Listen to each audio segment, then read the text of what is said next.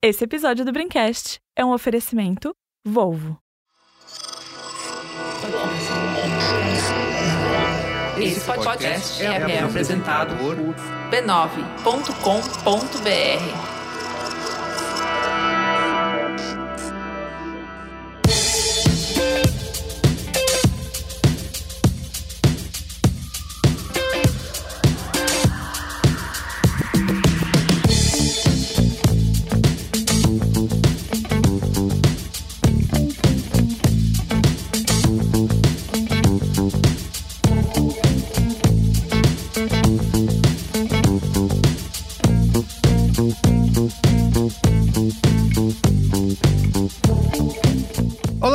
sou o Carlos Merigo, esse é o Braincast número 423. Estou aqui hoje com Cris Dias. E aí, Cris, tudo bem? E aí, boa noite, internet, boa noite, Brasil, mais uma vez. E Cris, temos duas super convidadas aqui, especialistas. Essa aqui você também é, né?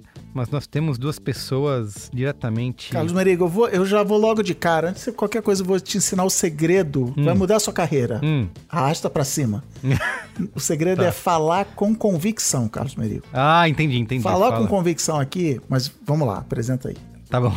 É assim que eu faço. Eu acabei de desvendar a minha carreira pra você, mas falei. Perfeito. Estamos aqui com a Jéssica Temporal, que é cientista de dados e também podcaster, né? Lá no Pizza de Dados. E aí, Jéssica, se apresenta aí para nossa audiência. Olá, correção. Na verdade, eu não sou mais cientista de dados, pelo menos não oficialmente. Eu sou developer advocate. Ah, eu tenho um Que chique. podcast. Mas deixa de ser? Então, né? Isso é uma discussão muito filosófica e vai de pessoa para pessoa. Eu acredito que não. Mas a gente pode conversar mais sobre isso em breve. Nunca deixa de É, eu também tenho um podcast falando sobre ciência de dados, ou pizza. O Pizza de dados está em todas as redes sociais, em todas as plataformas, fica a dica.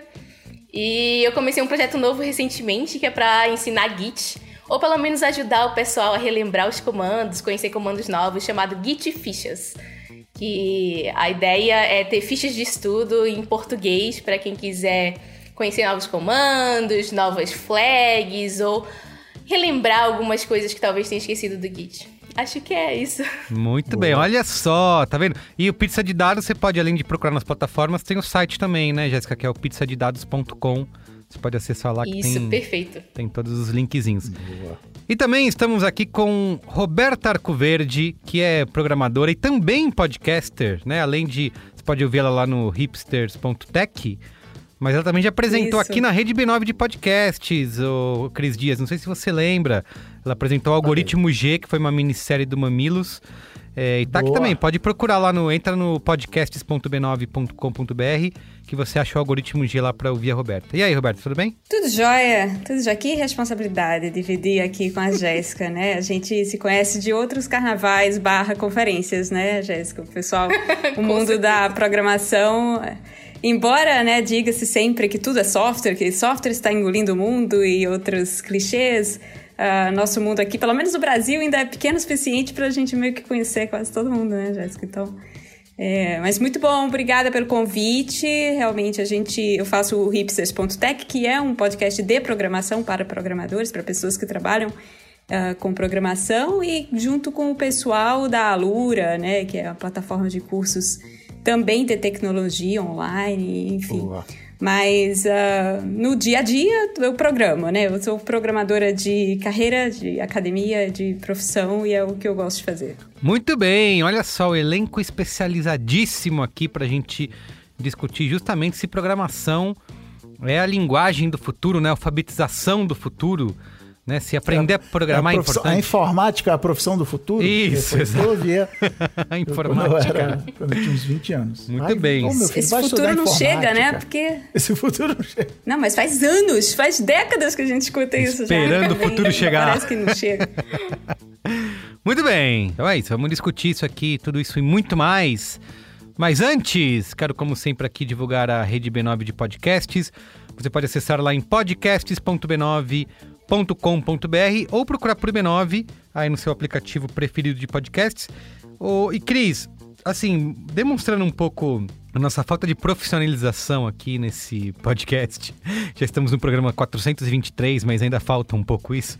O Braincast já mudou de data há algum tempo e eu esqueci de avisar a nossa audiência, porque o Braincast saía toda quinta-feira, agora tá saindo toda quarta. Então. Eu reparei Você isso, eu reparei que no 420 lá. Isso, isso, isso. Saiu quarta-feira, me marcaram Exato. no Instagram. Falei, o que, que é isso? O que, que tá Você acontecendo? viu, você viu. E ninguém avisou, ninguém falou nada, né? É, é assim, é assim.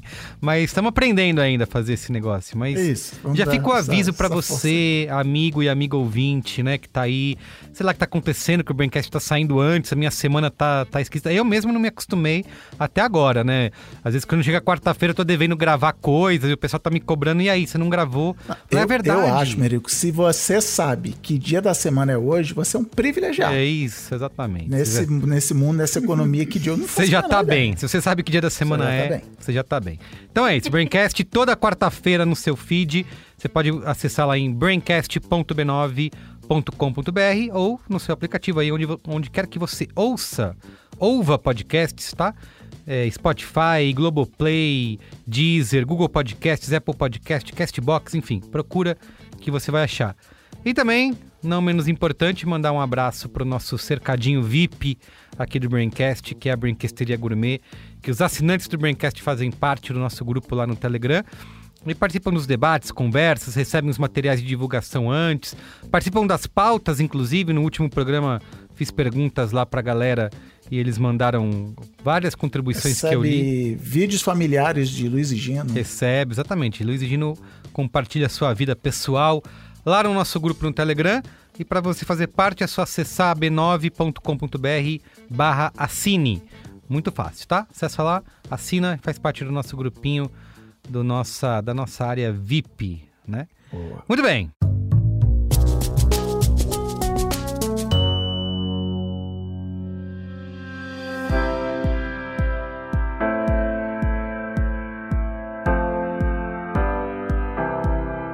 Todo mundo tem mais ou menos a mesma visão.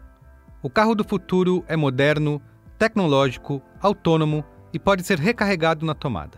O que nem todo mundo fala é a importância da segurança nesse processo. Para Volvo, segurança automotiva vai muito além dos cintos e dos airbags. Tem que ter um sistema que ajude a diminuir os danos em caso de acidente. Mas é ainda melhor se esses sistemas ajudam a prevenir acidentes. E essa prevenção deve usar sensores, monitoramento, inteligência artificial e o melhor que a tecnologia pode oferecer. Há anos, a Volvo tem se preparado para esse momento. E ele finalmente chegou. Tá vindo aí uma nova geração de carros com sistemas de monitoramento de tráfego, coleta de dados e sensores de segurança. Os novos carros Volvo vão proteger quem está dentro e fora dos carros, reduzindo riscos de acidente e funcionando como um terceiro olho para o motorista na estrada. Quer saber mais? Fique de olho nas redes sociais da Volvo para não perder nenhuma novidade. Acesse volvocars.com.br.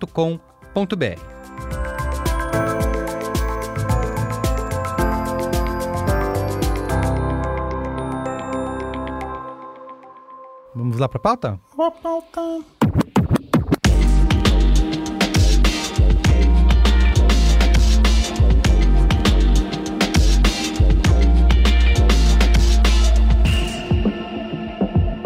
As linguagens de programação são um ponto de partida da informática e da internet. Sem elas não existem aplicativos, jogos de computador, redes sociais.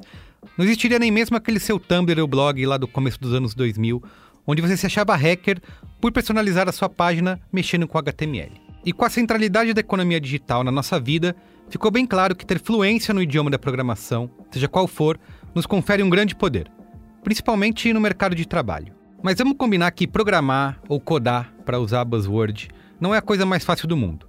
Envolve noções complexas de lógica, matemática e soluções de problemas, por exemplo. Aprender a programar leva tempo, investimento e uma dedicação que é impensável para a maioria das pessoas. E isso mesmo considerando a evolução dos softwares e linguagens cada vez mais didáticas. Ainda parece coisa de especialista. Pessoas trancadas em laboratórios e startups, sempre intoxicadas com energético. Mas é também quem diga que essa realidade já é outra faz algum tempo.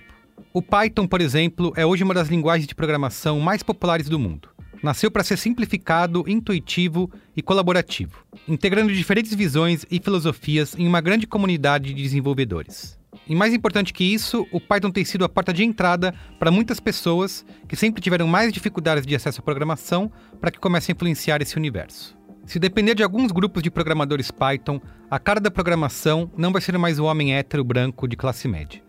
No Brasil e no mundo, mulheres, negros, LGBT e comunidades de periferia se organizam para codar, pensar, questionar e passar à frente os conhecimentos de Python e outras linguagens de programação. Seja qual for, a programação tem se tornado uma ferramenta para reunir e empoderar comunidades, mudando assim a história da tecnologia. É um pouco disso que a gente vai discutir aqui no Braincast de hoje. Aprender a programar é realmente a alfabetização do futuro? Quais os caminhos para quem quer aprender?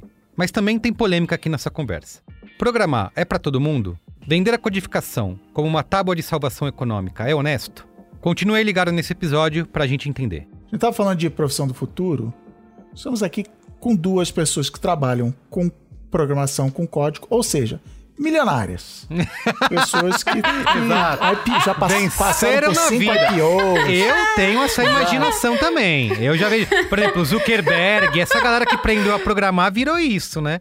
Vale do Silício, milhões, É milhões de dólares. A minha conta no banco discorda de você Ah. nessa, nessa premissa. Jéssica, já ia dizer pra você puxar pra cima Não, essa vai programar, média. vai trabalhar no Google. Exato, tá aí no. Tá na, na Big Tech. É só isso que um programador faz, não é? Tá trabalhando com Big Data, com Machine Learning. É isso aí, cara. Olha, mas na verdade a, a fama é a do Facebook, né? Quem trabalhou já ou trabalha em Facebook é que tem essa reputação de ganhar Hum, olha bastante só. dinheiro. Opa, Olha só. Olha, olha, olha a virada de mesa. Virada de Exatamente. mesa aqui. Virou, virou pra você. O mundo dá voltas, hein, Cris Dias? Olha, mas queria justamente começar aí desse começo, né? Porque a gente escuta há bastante tempo essa história de que programação é futuro, todo mundo tem que aprender a programa- é, programar, várias empresas e governos trabalham, né?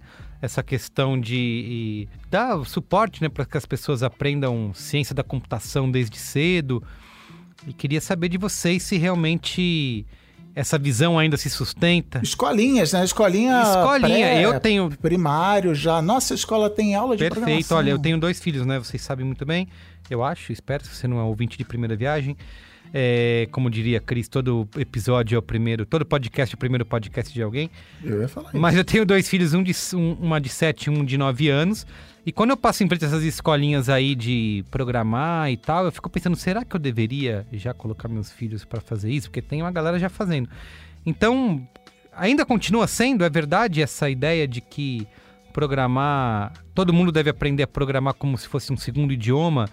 Da mesma maneira que a gente se preocupa em matricular o filho no inglês, por exemplo, desde cedo, aprender a programar também tem essa necessidade? Eu vou, eu vou deixar os especialistas falarem, mas eu só queria dizer que eu comecei a programar com 9 anos de idade. Olha aí. Mas Tá explicado. Então, você já tem bastante tempo na minha frente, porque eu aprendi a programar na faculdade. Hoje eu seria uma pessoa um pouco fora da curva das pessoas que trabalham com programação, porque se você pensar no universo do Brasil, por exemplo, um terço das pessoas que trabalham como programadores no Brasil, apenas um terço fez faculdade de computação. né? Você tem muito mais gente trabalhando como programadores, ganhando dinheiro para programar, né? tendo isso como principal ofício, não apenas como hobby que não tem um background acadêmico, ou seja, que não fez ciência da computação, e era essa distinção que eu queria começar fazendo, ah, do que que fez, né? Aprender ciência da computação? Provavelmente não. A gente nunca vai chegar, eu imagino, num, num ponto em que todo mundo tem que aprender ciência da computação, porque é um ofício muito específico, com uma série de habilidades e especialidades que tem um nicho de, de trabalho muito específico, de fato, mas programar não, programar, programar para mim é muito mais uma coisa meio, é um, é um caminho para um fim.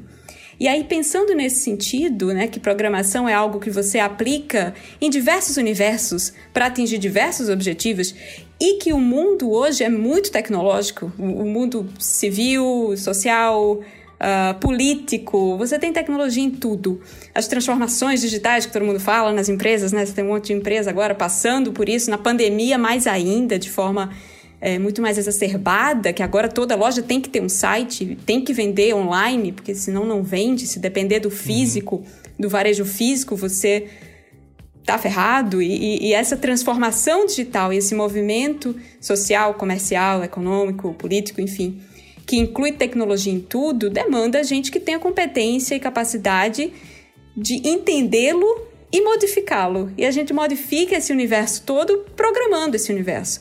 Agora, como definir programar também é uma coisa interessante aqui, porque programar não é necessariamente eu vou aprender uma linguagem de programação de propósito geral, ou seja, com a qual eu consigo escrever qualquer coisa, como Python, né, de um robô até um aplicativo, enfim, passando por, por diversas outras coisas.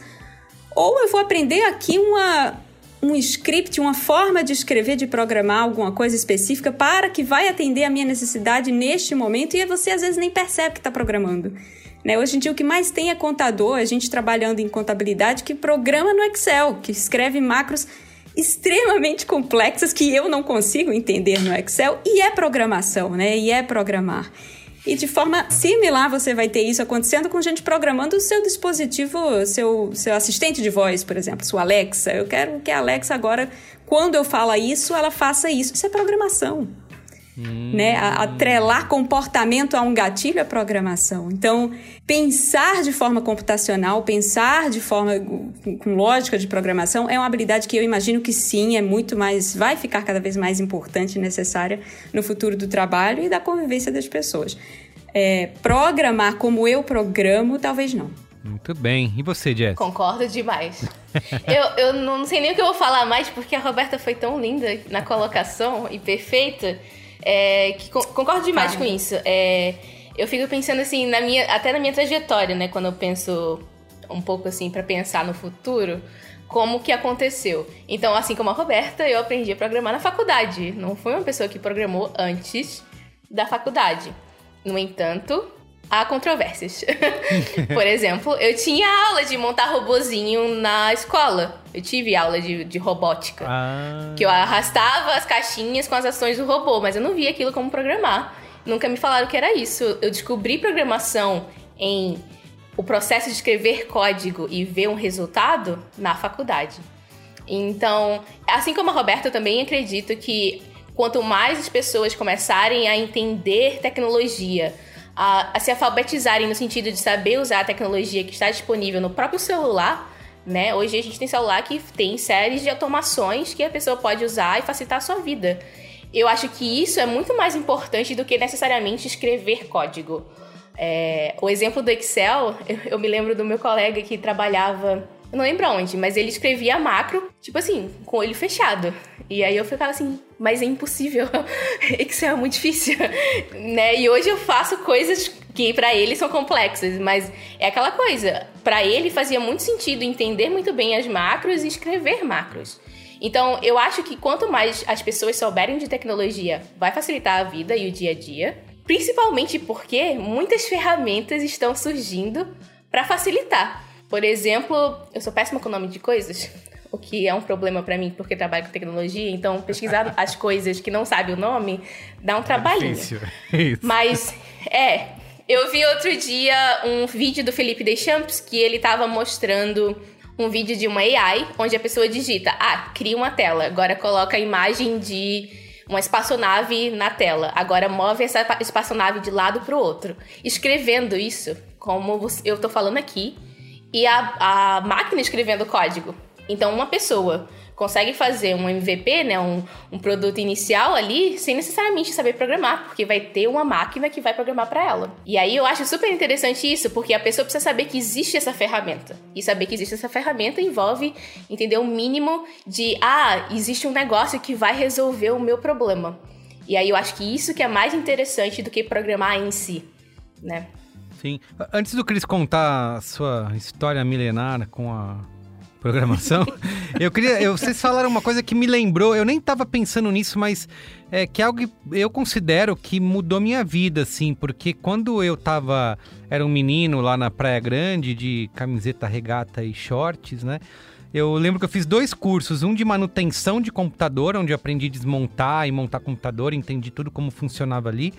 E eu fiz um curso bem básico, como acho que já diz o nome, mas já fiz um curso bem básico de Visual Basic. Eu não sei nem se isso é usado ainda, se é um grande lance. Ah. E assim, eu não. SPDS, Visual É, eu Basic. posso dizer assim, eu não aprendi nada, não sei programar nada, não sei fazer. Se você colocar na minha frente agora, eu saio correndo. Mas eu aprendi ali um negócio que é a lógica da programação, né? Isso que vocês falaram de como que funciona, né? Essa. Você criar uma macro, você dizer se isso acontecer, faça isso. De verdade, isso depois quando eu fui trabalhar né, com publicidade em agência de publicidade e todas as agências dominadas por internet, né? Tendo que criar sites e aplicativos, bancos de dados, e a galera não sabia nada, né? É, para medir, por exemplo, fazer um banner, a galera botava a régua no monitor para saber o tamanho do banner. É, eu considero que isso mu- mudou muito a minha relação quando a gente precisava desenvolver algo, né? E trabalhar com os profissionais, né? Porque eu tinha essa, essa noção dessa lógica do que você precisa fazer, né? De como que funciona, entendi a complexidade. E acho que por mais é, rudimentar que tenha sido esse meu aprendizado, é, foi muito importante, sabe? Entender, assim, como que funciona só essa lógica de trabalho, sabe? Já foi muito é, vital para os meus próximos anos aí de carreira. Eu tô nessa também, eu acho. Eu, eu, tive uma, eu tive uma vantagem muito grande nisso que eu falei de começar a programar, de ter o meu primeiro computador aos 9 anos, porque isso, isso aconteceu em 1982, então assim, era basicamente uma pedra com luzinha em cima. Então, assim, era um computador que não tinha nada. E ele teve uma coisinha a mais, outra coisinha a mais. Então eu fui aprendendo aos poucos. Então fui entendendo. Ah, tá bom. Um disquete é uma fita mais rápida. Um HD é um disquete muito maior, com acesso, não sei, sabe? Eu fui, eu fui dando passos pequenos. E hoje eu vou explicar conceito de tecnologia para minha filha também, de 9 anos. Eu assim, cara, não sei nem por onde começar, entendeu? Cara, a internet.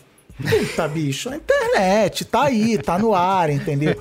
Mas eu acho que o conhe... mais do que, assim, Hum. eu, eu nunca parei Peraí, de programar. A sua filha eu de parei 9 anos que já edita filmes, né? Você. Sim, que é. Tá, isso, tá sim. bom. Tá bom. E ela. Então, mas na hora que ela vai editar o filme, ela não entende. Outro dia ela veio e falou assim: Ah, eu, eu apaguei um monte de arquivo do meu computador que eu não tava usando e ele não ficou mais rápido. Eu assim, é, porque é o espaço no HD, o que, que é HD, o que, que é memória RAM, o que, que é não sei o que, sabe?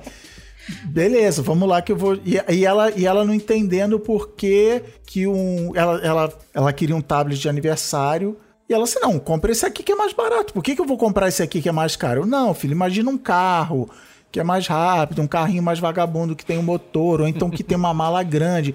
Você vai fazendo analogias. Tudo muda. E assim, eu parei de trabalhar profissionalmente com programação em 2009, muito por culpa de Carlos Merio, que me botou nesse mundo aí da comunicação, dos vídeo podcasts e tudo mais.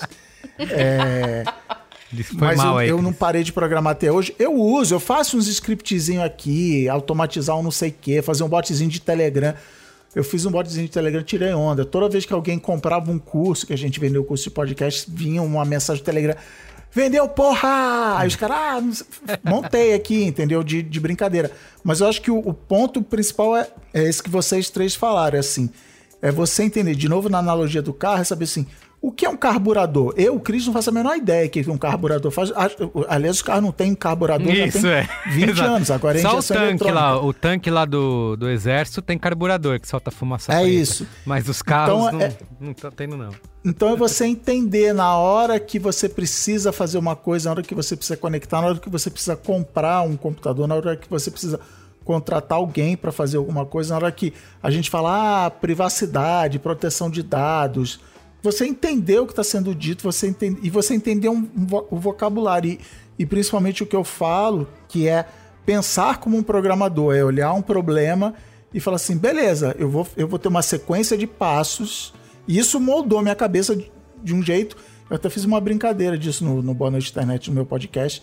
Que assim, como eu programo praticamente desde que eu me entendo por gente, todo problema que eu tenho na, na minha vida, até tipo emocional, psicológico, eu, eu quero escrever um algoritmo, um bando de linha de código para resolver. Então, ah, é assim que eu vou resolver o problema. Primeiro eu vou acordar às nove, eu vou fazer exercício, aí eu vou cortar o açúcar, eu vou... e se eu seguir essa sequência de passos, eu vou ser feliz, eu vou ser promovido, eu vou casar, eu vou. Entendeu? E não, não façam isso, não é. Mas, a assim, vida não é lógica, né? Como. Isso. Mas para a maior parte das coisas da vida, assim, você, você olhar para os problemas, você abordar os problemas desse jeito, assim. Cara, eu preciso quebrar em problemas menores. E outra coisa que eu brinco muito, que, que programador não, não pode ver, fazer uma coisa duas vezes. Que ele quer, não. Não dá. Se eu tô, se eu tô dando Ctrl C, Ctrl V nessa célula do Excel aqui cinco vezes, e aí eu vou perder 10 minutos, eu vou, eu vou perder 4 horas escrevendo um programa que eu nunca mais vou precisar dar Ctrl C, Ctrl V. É, é meio que pensar nisso. É você olhar para as coisas e falar assim: peraí, isso aqui é uma coisa que se repete, então vou, o que, que eu posso fazer para otimizar, para não repetir, para sei lá. Então, assim, eu, eu, acho que os valores são esses. É o estereótipo da preguiça, né? A gente, na verdade, é conhecido, programadores, programadoras falam, na verdade é que a gente é um pouco preguiçoso, então para evitar fazer a mesma coisa várias automatiza. vezes, a gente automatiza. Muito bom. É, deixa o robô fazer por nós. Sim. Mas é engraçado isso que você falou da sua filha, Cris, porque eu tava aqui pensando, é uma geração que tá tendo contato com a internet, o digital, antes do computador, né? Porque é. tem via telefone, via smart TV, via streaming, e só depois que, ah, para que, que eu preciso disso se eu faço tudo no meu telefone, né? Então inverte um pouco a gente também. Foi via... A gente foi viajar outro dia, acho que foi pro Rio, tipo assim, uma viagem longa. Ela pegou o celular e ela falou assim: ah, vou ver um, uma Netflix aqui. Aí eu, a mãe dela e a irmã mais assim, não! Aí por quê? O plano de dados. Ela, o que é plano de dados? Isso, é. A internet para ela é água, entendeu? É, cara, é aqui, Netflix, eu vou ver.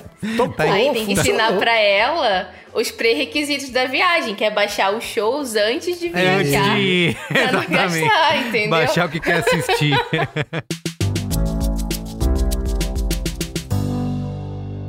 Mas a gente falou, antes da gente começar a gravar, a gente tava falando do, do Python, né? Que é, inclusive, tem um curso aí que a Microsoft lançou no YouTube para iniciante, intermediário e avançado. Eu até botei na minha lista lá para fazer e eu vejo muito falar, eu vejo que é, pro, que é popular, né? É, pela pesquisa que a gente fez aqui, diz que o Python chegou ao segundo lugar entre as linguagens de programação mais populares do mundo. Mas assim, eu de verdade não faço a menor ideia do que, que isso significa, qual que é a diferença para as outras, para, sei lá, pro JavaScript, pro Visual Basic que eu fiz. Se eu aprender o Python, eu tô, vou englobar tudo que eu preciso fazer. Porque assim, vou confessar uma coisa aqui. Quando eu tô lá jogando, por exemplo, Cris vai, vai lembrar bem esse caso. A gente tá jogando Red Dead Redemption 2, né? E a gente vê a graminha linda e aquele você fala, nossa, Ei, beleza, os programadores é viraram a noite para fazer isso, mas valeu totalmente a pena. Olha Quantas que coisa... famílias destruídas. Exatamente. Olha que coisa maravilhosa essa graminha à noite, como ela, como ela balança no vento. E aí fica como isso aqui é uma obra de arte digital, tem que estar no museu, né? As pessoas, como que se faz esse negócio funcionar? Então, eu, se eu aprender, por exemplo, Python, eu vou conseguir fazer um Red Dead Redemption 3, eu vou ser contratado pela Rockstar. Se eu aprendi uma, eu aprendi todas. Qual que é a diferença? O que, que é o. O que, que eu preciso fazer para aprender alguma coisa hoje? Desculpa, gente, eu não sei nada mesmo. Tô perguntando do, do coração aqui. Não, é interessante. Eu, eu queria voltar no uma das linguagens mais populares, porque existem vários índices de popularidade de linguagem de programação, né? Mas eles são difíceis porque você não está comparando a qualidade de uma linguagem, até porque a qualidade de uma linguagem está diretamente relacionada ao propósito que ela tem, para que, que você usa. Então, problemas diferentes se dão melhor com linguagens diferentes, né? Python está com uma popularidade muito alta, na, na minha visão de leiga, de, de, não sou programadora Python, a Jéssica sabe muito melhor que eu, mas uh, é uma linguagem de sintaxe fácil, né? Porque tem uma, uma, uma coisa que quem não programa acha que programação é muito difícil, porque vê aqueles códigos cheios de símbolos, hum. cheios de palavras em inglês e, e coisas que. E parênteses, por que, que você precisa chaves. dessa chave, desse parênteses, desse ponto e vírgula? Isso. E parece que quando a gente está fazendo um programa ou lendo um programa, a gente está pensando nisso. A gente não está pensando nisso. Porque programar é muito parecido com aprender uma língua nova, ou até aprender português, ou, ou se alfabetizar mesmo, né? Depois de um tempo, quando você aprende a ler um A, por exemplo, você tem que ler, ah, não, peraí, isso aqui é tipo um triângulo, um tracinho no meio, você lê o símbolo com dificuldade tremenda até, ah, tá, esse símbolo é o A, e você começa a aprender a escrever, e você tem que lembrar como a, a perninha do A que sobe assim, assado e tal. E depois você bate o olho no A e você já levou aquilo para sua memória permanente, né? Então você E não precisa mais fazer essa é. decodificação toda na sua cabeça. É a mesma coisa com programar e ler código, né? Hoje, quando eu leio código, aquelas palavras em inglês, aqueles símbolos, parênteses, ponto e vírgula, meu cérebro ignora. E ele foca no que é necessário para compreender o que aquele programa faz. E nesse ponto, Python tem uma grande, Python tem uma grande vantagem, que é uma sintaxe limpa. né? Você não tem tanto esses símbolos, esses pontos e vírgulas, etc. Não é por acaso que o MIT, no começo agora dos anos 2000, começou a ensinar Python como primeira linguagem de programação no seu curso de ciência da computação. Né? O MIT, historicamente, ensinava uma linguagem chamada Scheme, que é uma linguagem muito interessante do ponto de vista acadêmico e teórico, mas pouco prática. E aí eles, não, pera, vamos trocar de linguagem, vamos passar a usar Python para ensinar as pessoas a programar, porque de fato é uma linguagem com sintaxe mais acessível e é uma linguagem super popular no campo prático também, né? Você sai um pouco do estado da teoria, do estado da arte, vai mais para o estado da prática. E, enfim, eu acho que esses pontos ajudam muito o Python a, a- a ter a popularidade que tem. O outro ponto é a ciência de dados, claro. É uma linguagem muito usada. E aí eu queria ouvir mais da Jéssica, que sabe muito mais do que eu, como eu falei, ah, sobre isso. É, eu queria só. se- Você falou outra coisa, Roberta. Você falou outra coisa que me lembrou. Eu não tinha pensado de- por esse lado, mas eu também aprendi um pouco com HTML, né? Porque eu, quando comecei a fazer sites, lá quando eu comecei a a internet, usava front page, né? Eu usava, usava o Dreamweaver, né? Que tinha aquele negócio: o que você vê é o que você consegue, né? Então eu vou tacando as coisas aqui. Ele vai construir a página para mim do jeito que eu construí, eu boto no ar. Mas aí eu dei o passo além que todos esses softwares tinham, né? Tem até hoje, que é quando você vai lá na aba de ver o código, né? Você vê a Matrix se formando. E no primeiro momento eu olhei para aquilo e falei, meu Deus, o que, que é isso? Eu não sei.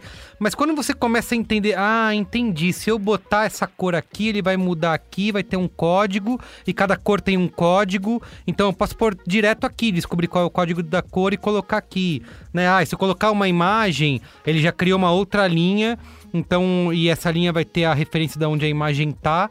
Então, que se eu quiser mudar a imagem, eu posso só trocar aqui o link direto, ele vai trocar. Então, consegui enxergar e brincando com esse tipo de coisa lá no começo, né, nos anos 2000, usando, acho que era o front page foi o primeiro que eu usei, depois o Dreamweaver. Eu não aprendi a programar em HTML, por exemplo, como os profissionais fazem, né? Abre o bloco de notas e programa um site olhando pro bloco de notas. Jamais consegui fazer isso na vida. Mas, de novo, acho que aquilo que eu falei de você ter a referência de como funciona, né? Você Ó, entende só a quero dizer que complexidade. você acabou de perder 350 ouvintes virando os olhinhos Por quê? que estão dizendo assim: HTML não é linguagem de programação. Ai, não é? Desculpa, Assim, gente. a É terceira guerra memeal. Ai, foi mal A terceira aí. guerra memeal aconteceu por causa disso. CSS não é também linguagem? É, uma, CSS é é, na linguagem. semana que vem a gente discute Olha aí, essa a, pauta aqui. a, a Jéssica já provou É. aqui. É linguagem de programação CSS. Olha aí. É complexo. Essa conversa é complexa e dá muita briga no Twitter, inclusive. É tipo biscoito é bolacha, entendeu? É, acho que não vale nem a pena entrar no mérito. Mas enfim, há quem diga que dá pra programar em HTML. Mas eu não vou entrar Olha nessa questão. É, falando do Python, que é o meu queridinho, meu, meu bebezinho, que, eu- que gosto bastante, uso no dia a dia e sou muito feliz com isso. Como a Roberta falou, é uma linguagem de sintaxe simples. Então, tem poucas palavras reservadas, que são as palavras que definem os processos da linguagem, né? De laços de repetição, as estruturas que você vai construir, por aí vai. E a beleza do Python nem é tanto a linguagem. Eu acho, pra mim, pelo menos, a beleza do Python é a comunidade. É ter muita gente Sim. que se reuniu em volta da linguagem, que compartilha conteúdo, que ajuda os outros. É, os Python User Groups, ou os grupais, né? Os grupos de usuário Python. é, são muitos, tem em todo canto, e você consegue achar gente que programa em Python em qualquer lugar que você vá. Né? Tem as PyLadies, que também é um braço da comunidade focado em diversidade, inclusão e apoio a mulheres na área de tecnologia, principalmente em Python. Então, a beleza da, da linguagem, por ser simples e de propósito geral, né? Que é aquilo que deixa você fazer tudo que você quiser, desde sites a aplicativos, a, a processo de automação dentro de casa, dá para fazer tudo com Python. É, e a comunidade, né? Que é o meu xodozinho. é, e a comunidade também que cria peças de Lego, vai. Se a linha de programação é peça de Lego, a comunidade vai, cara, já tem uma casa aqui, a casa já tá Sim. tá pronta, você quer montar uma cidade? Tem um monte de casinha aqui, sabe? Os pacotes. E, e eu acho que, e, opinião zero científica, assim, do meu ponto de vista, o Python também cresceu muito. E se você olhar a curva de crescimento do Python, é uma linha não, tem, não teve modinha do Python, assim, ele foi crescendo, ele foi comendo pelas beiradas. Porque não é novo, e, né? Já existe desde a década de não, 90. Não, não. É? Mas ele durante muito, não sei como é, mas assim, o contato que eu tive com Python sempre foi com pessoas que não eram do universo da programação da tecnologia. Eu conheci um oceanógrafo que usava Python porque era isso. Ah, porque é fácil, né? a sintaxe simples, tem umas bibliotecas, eu não preciso de performance, não preciso rodar um milhão de servidores. Ele faz o que eu preciso aqui. Então fiz uma biblioteca para mapear as correntes marítimas, aqui. E aí um monte de gente foi brincando, e aí foi lento, foi essas pessoas foram se apaixonando, foram formando essa comunidade que a Jess falou e tal. E aí hoje virou isso, aí junta isso, bibliotecas, aí alguém otimiza, não, vou fazer aqui um jeito de você conseguir rodar em um, um, milhão de pessoas acessando ao mesmo tempo e tal. Foi comendo pelas beiradas, mas eu fiz o, o, o cursinho de Python lá da Code Academy, é, mas foi só isso, até porque eu já, nessa época eu já usava uma outra linguagem de sintaxe simples, etc, etc, que é o Ruby, então eu falei assim, ah, então vou ficar na que eu já conheço, que eu já tô já estou familiarizado. Mas no fundo, assim, isso de, de palavras reservadas, é óbvio que eu vou fazer uma mega simplificação aqui, mas assim, programar, programar, você faz. São, são operações razoavelmente básicas, que é guardar coisas na memória, ler coisas da memória, é, jogar coisas para o mundo, receber coisas do mundo, aí pode ser do teclado, a internet, e controlar meio, vai para aqui, vai para lá, repete isso e organizar isso em, em, funções, pacotes, mas é assim, toda vez que eu quiser perguntar o nome do, da, de uma, do usuário, eu vou chamar essa coisa aqui. Toda vez que eu quiser ler do disco, eu vou chamar essa coisa aqui, eu vou que, que é o que a Roberta está falando da, da repetição da preguiça. Eu não vou se eu sei que eu vou fazer essa coisa aqui várias vezes, eu vou criar essa, esse treco aqui e vou reutilizar o máximo possível. Programação é basicamente isso, é você manipular dados daqui para lá, você ler coisas do mundo e voltar e você controlar para onde você tomar decisões. Se isso acontecer, vai para cá, se isso acontecer, vai para lá. Só que do mesmo jeito que falar português são só 27 letras, sei lá quantas letras são, são 27 letras, entendeu? É, é, são essas combinações e a complexidade que você vai dando, e muito de programar também é que profissionalmente você faz isso em grupo, então você. Eu não posso chegar aqui e escrever o código que eu tiver afim, tem que ser o código que alguém vai conseguir ler, que depois alguém vai conseguir consertar quando der errado, atualizar, é, validar. Então, assim, tem, tem também todo um lado de, de trabalho em equipe que, de novo, a comunidade ajuda muito. É, essa é a pergunta que eu queria fazer, assim, sobre a... E a Jess e a Roberta me chutando embaixo da mesa. É. Aqui, nada disso que eu falei. É. é, eu queria perguntar sobre a compatibilidade dessas coisas, né? Porque... É, sei lá, tô, vou chutar aqui um negócio do alto da minha ignorância, sei lá, eu quero trabalhar na Netflix e a Netflix é desenvolvida numa plataforma X e eu aprendi a Y. Então eu nunca vou poder ser contratado pela Netflix porque eu não falo aquele idioma de lá, que nem, por exemplo, vai aprender inglês ou você vai aprender francês. Todo mundo faz a lógica de, ah, se fala mais inglês, né? O inglês é a linguagem que hum, todo mundo é universal, entre aspas, então vou aprender inglês. Aqui no caso de programação é a mesma coisa, eu preciso aprender uma que todo mundo fala para poder ter mais chances aí no mercado de trabalho, para poder me integrar mais com essas empresas, ou é facilmente conectável uma coisa com a outra? Eu acho que a resposta é depende. tá. É a famosa resposta. Depende. Falando como boa Isso, é, programadora. É, depende. depende. eu acho que, por exemplo, eu vou dar um, um exemplo que é o que aconteceu comigo, tá? Eu saí da faculdade e trabalhei com ciência de dados durante muito tempo. E na faculdade eu já trabalhei, eu já mexia com ciência de dados, né, para um contexto biológico, porque eu não fiz ciência da computação, eu fiz informática biomédica. Então, tudo meu era voltado para a área da saúde. Então, na faculdade eu trabalhava com R. Eu gostei de programação por meio do R. Eu vi coisas serem construídas usando R que era análises de dados biológicos, era fazer gráfico, era né, tentar encontrar coisas interessantes ali nos dados biológicos. Saí da faculdade, meu primeiro emprego foi com Python, análise de dados não biológicos, financeiros do governo. Então, o meu conhecimento em análise de dados não se perdeu, mas ele precisou de um de ir na academia, digamos assim, entendeu? Levantar um pouco mais de peso e aprender a usar uns equipamentos novos, que foi aprender a linguagem, a sintaxe do Python. Porque eu, o exemplo que eu gosto de dar é assim: o K-means, ele é um K-means em qualquer linguagem de programação. Ele vai funcionar da mesma forma que é um processo de clusterização e coisa e tal, e de agrupamento de tentar achar grupos de coisas nos seus dados. Então, o K-means, ele vai ser igual o seu funcionamento e o seu resultado, e da linguagem que você use, seja R, seja Python, seja qualquer outra, né? E a Python, R ou qualquer outra linguagem de programação são as ferramentas que você vai usar para fazer encontrar o seu resultado, encontrar aquela análise, encontrar alguma coisa que você acha interessante ali nos seus dados ou no seu programa, no que está fazendo, né? Então, o, o, os conhecimentos dentro da tecnologia, eles se aproveitam. Nada do que você vai aprender vai ser jogado fora.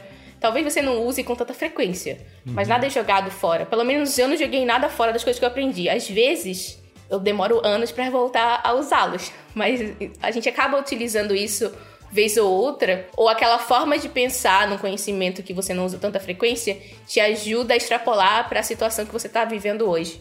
Então, é óbvio, num contexto de trabalho, isso é um pouco diferente.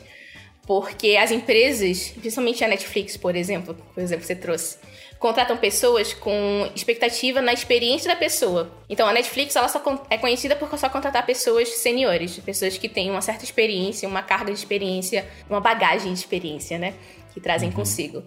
Então, você não saber o que elas usam para eles não é interessante. Mas existem outras empresas que, beleza, você é um cientista de dados, é uma pessoa que faz ciência de dados, faz análise de dados ou coisa do gênero em outra linguagem, e a gente está disposto a te dar um tempo para você se adequar à nossa stack de tecnologia, as ferramentas que a gente usa.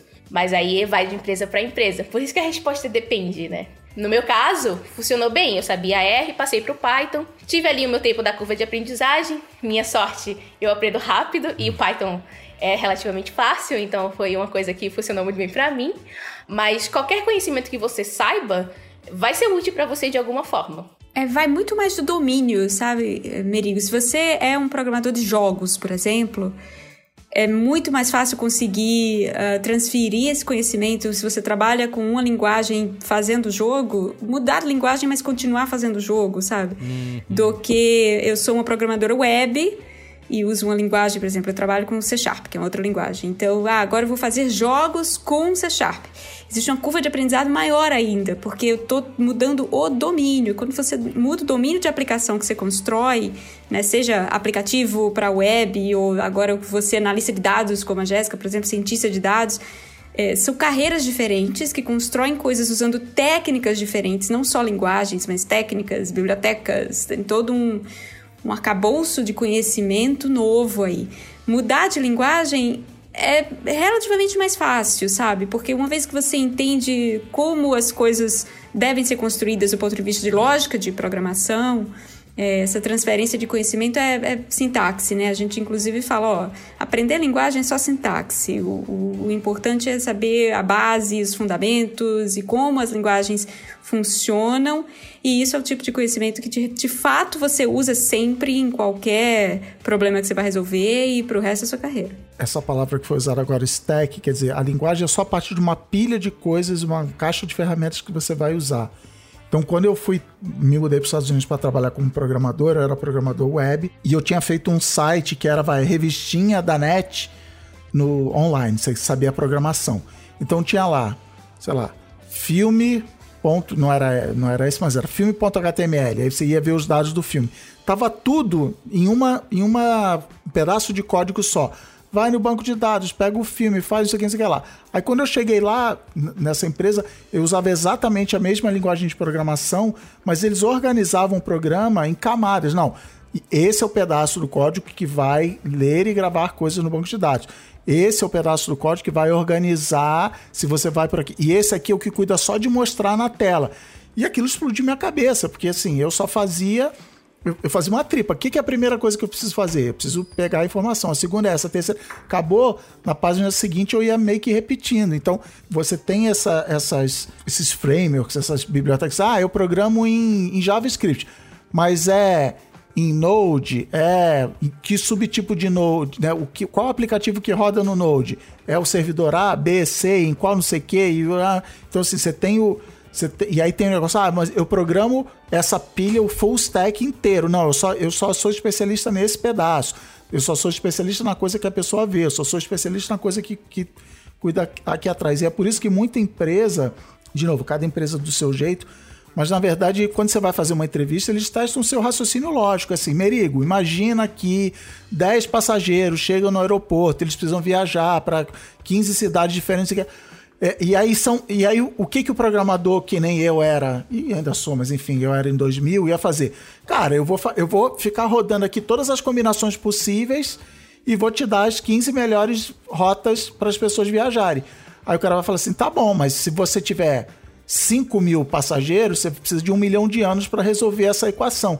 Mas existe um pensamento matemático, o grafo de fulano de tal, que resolve isso muito mais rápido. Aí é, uma, aí é onde a Roberta falou que uma faculdade de ciência da computação você aprende esse pensamento matemático em cima das. Ah, entendi. Eu vou fazer um catálogo de destinos, um outro catálogo de pessoas, eu vou cruzar, vou fazer um monte de operação matemática. Se você só sabe a sintaxe, você vai assim, cara, sei lá, vou fazer aqui. Então, a linguagem de programação é só um pedacinho dessa pilha de conhecimento que se precisa para trabalhar com, vai, como programador, como tecnologia, que acho que é nem o que a gente está falando aqui, é, que é mais assim. E aí, to, todos as, os médicos, os biólogos, os estatísticos, os advogados, se isso tem. Mas, mas até no que você falou, ah, eu devo, eu devo para quem está ouvindo, não, mas beleza, eu quero ser milionário que nem a Roberta e a Jess, eu quero hum. aprender programação.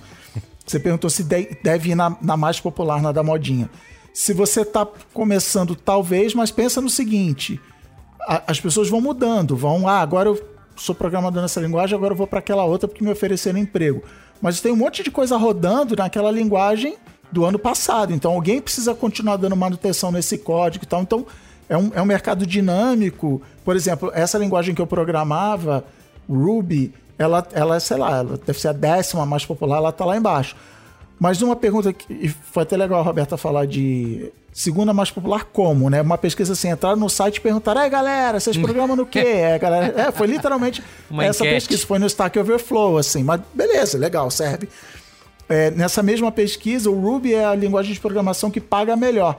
Por quê? Porque tem um monte de site rodando usando essa tecnologia e ela saiu de moda e os caras estão fazendo outras coisas. Então, aumenta o salário. Então, é um mercado dinâmico ah. que você tem que tomar suas Sim, decisões. Dá pra gente fazer essa, essa relação de, por exemplo, ah, eu quero trabalhar com. Eu falei da Netflix, eu quero trabalhar na Netflix, então eu tenho que aprender tal linguagem. Eu quero fazer jogos, então tal linguagem. Eu quero fazer web, então. Ou não. Ou posso fazer é, de tudo um pouco com, com o que eu aprender. Pode. Pode. Mas os, esses diferentes domínios de aplicação que você falou, eles têm diversas linguagens diferentes. Então, se você quer trabalhar com jogos, pode ser que você trabalhe com JavaScript, pode ser que você trabalhe com C++, pode ser que você trabalhe com C Sharp, pode ser que você trabalhe com Lua, que é uma linguagem brasileira criada aqui na PUC-Rio, uh, muito usada em programação de jogos, principalmente em scripting de jogos, né, World of Warcraft, que eu diga. Uh, então tem um monte de coisa que você poderia usar. Para ciência de dados, por exemplo, você tem dois grandes campeões que a Jéssica já citou, R e Python. Então, se você quer trabalhar com análise de dados, ser cientista de dados, eh, vai ser uma dessas duas. R, os estatísticos gostam muito, né? E por acaso eu tenho um amigo também oceanógrafo, viu, Cris, que trabalha, uh, que usa Python nas suas pesquisas e, enfim, foi então, uma coincidência. Tem, é a mesma tremenda. pessoa, porque não é possível é. que tenha uma não, O oceanógrafo programado, Quantos programando. oceanógrafos? É. Mas eu conheço eu uma meteorologista aqui. Eu também tenho uma amiga oceanógrafa. Que, que programa? Olha só, é uma... Oceanografia e programação tá ali, então. Tá ali. Python também? Na época, acho que era MATLAB, uma coisa assim. E hoje ela nem é mais cientista de dados, né? Tecnicamente, ela trabalha como desenvolvedora back-end, mas é... fica aí a reflexão. Mas enfim, é, é, tem, tem muitas linguagens e várias de propósito geral, né? Que são utilizadas uh, por essas diferentes empresas. E o, o, Facebook, por exemplo, usa PHP, mas também usa Python, mas também usa Go, também usa Rust, enfim, usa um monte de, de linguagens diferentes. Então, essa preocupação de que linguagem eu tenho que aprender, ela é um pouco, ela deveria ser um pouco secundária, porque é difícil que assim seja, porque, enfim, se você quer aprender a programar, você precisa escolher uma linguagem, né? E essa ansiedade em torno de escolher a linguagem certa, ela atrapalha um pouco o processo, porque no fundo é, deveria ser secundário. E uh, uma vez que você aprenda uma linguagem de programação, aprender outras linguagens vai se tornando mais fácil. E outra coisa também, que com as arquiteturas hoje em dia, muito provavelmente você vai fazer um pedacinho dos. Tipo, Roberto citou o Facebook. Você trabalha no departamento A do Facebook, que, que usa a linguagem de programação A, e você vai fazer um trequinho que vai mandar dados para um outro por um outro sistema feito numa outra linguagem, mas você não sabe, você está passando um formulário, vai num, num, guichê da repartição pública, você vai receber outro formulário. O que, que aconteceu? Do... Isso tem a ver até com, com a agilidade da equipe. Assim, você não tem uma grande equipe que faz o Facebook. Cada pedacinho é uma equipe diferente e, e, e o, os códigos se conversam entre si trocando dados, acessando e oh, me dá aí, calcula isso aqui para mim, beleza, devolvi. E eu não sei o que, que aconteceu do lado de lá com eu só sei que entra, como é que é? Entra cachorro, sai salsicha, é tudo que eu preciso saber. Uhum. Então, isso também facilita e, e dá agilidade até assim, ah, descobrimos que essa linguagem aqui é muito melhor para análise de dados. Beleza, a gente muda só esse pedacinho aqui e todo o resto tá aí o Facebook rodando em PHP. Pô, uma PHP, Nossa, uma linguagem PHP. lenta, interpretada, não sei o que, não sei o que lá. Não, eles fizeram de um jeito lá que faz sentido e que funciona, entendeu? Eu, eu não sei nada de PHP, eu só sei que dá problema. É só isso que eu sei. O que... WordPress, rapaz. Isso. Você tem o WordPress. É, exato. É isso, eu já vi. Problema não sei o que lá, ponto PHP. Eu falei, ai meu Deus, que que é isso, né? eu, já, eu chorava pro Cris, falava, Cris, olha, deu problema aqui, ver, ver, ver como resolve.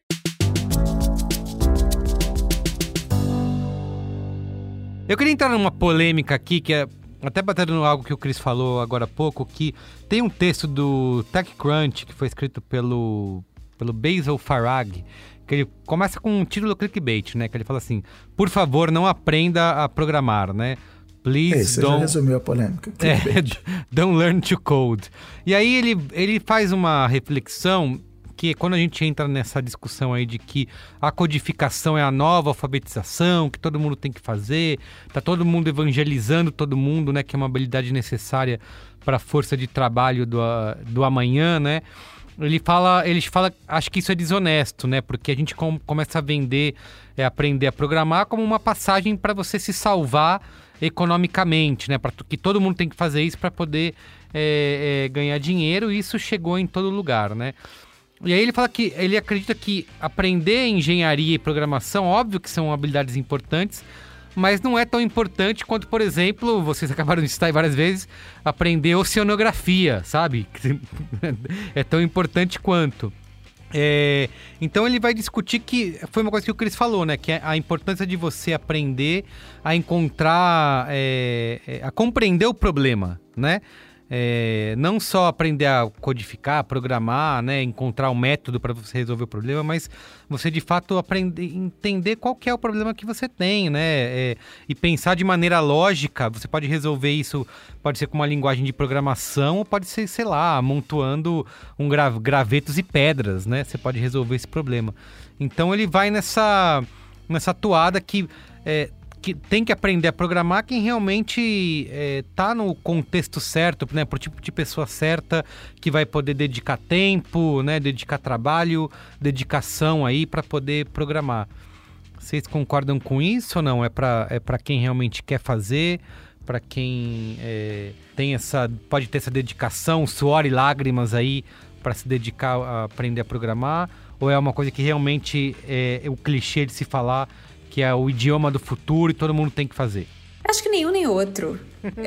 eu acho que a gente volta. A terceira volta via, um Miri. A... É a terceira via.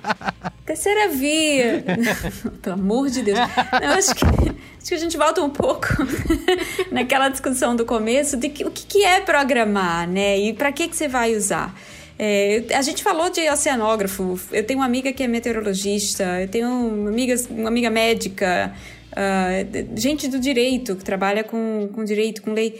Você tem o, o próprio, o próprio trabalho da Jéssica, no, fazendo análise de dados do poder público, enfim, você tem uma série de atividades que se beneficia ou pode se beneficiar de algum conhecimento de programação para tornar o seu trabalho mais fácil. Não é que você vai programar para sim, como, como ofício, hum. né? Mas se você é oceanógrafo e você precisa analisar uma quantidade gigante de dados, porque hoje a, a, grande revolução tecnológica é a revolução dos dados, né? A gente produz hoje mais dados por ano do que a história da humanidade inteira. E a grande questão é o que fazer com, esse, com essa cacetada de, de, de, informação, é o que fazer com isso, como tirar disso alguma coisa importante ou relevante. E eu lembro quando eu fiz mestrado, por exemplo, uh, eu li artigos 10 anos antes do meu mestrado, onde fazia, sei lá, 100 análises em qualquer trabalho, eu fiz mestrado em engenharia de softwares, sem análise estava de bom tamanho. Quando eu fazia mestrado, você precisava analisar de 1.500 a 2.000 trechos de qualquer coisa que fosse para ser minimamente relevante. Isso só foi crescido. Hoje você lê um trabalho de doutorado em ciência da computação, ele está analisando milhões de repositórios, milhões de pontos de dados para tirar uma conclusão. Então, isso em qualquer carreira. Em qualquer carreira você tem essa explosão de dados, né? Então você precisa saber como lidar com isso, o que fazer disso, inclusive na publicidade ou enfim. E a programação ajuda muito. Se você souber, se você tiver autonomia de escrever seus próprios scripts, seu próprio código para, sei lá, criar um gráfico que seja de tendência, né? Ou fazer uma matriz com aqueles dados de correlações, conseguir entender o que, como extrair Ou aquilo. Para entrar no Twitter e pegar os trending topics de cada dia, sim, sabe? É sim. É isso, coleta, analisar e também coletar é dados. Isso. Exato. Eu fiz uma vez, eu, quando eu estava na JWT, eu fiz uma análise é, das manchetes do Jornal Nacional durante os governos do PT, sabe? Nuvem de palavras. Então, é isso, eu fiz um scriptzinho que entrou no G1 foi pegando todas as edições do Jornal Nacional, todos os títulos de todas as matérias, foi guardando para depois fazer uma nuvem de palavras. A nuvem de palavras eu fiz no nuvem de palavras online.com.br.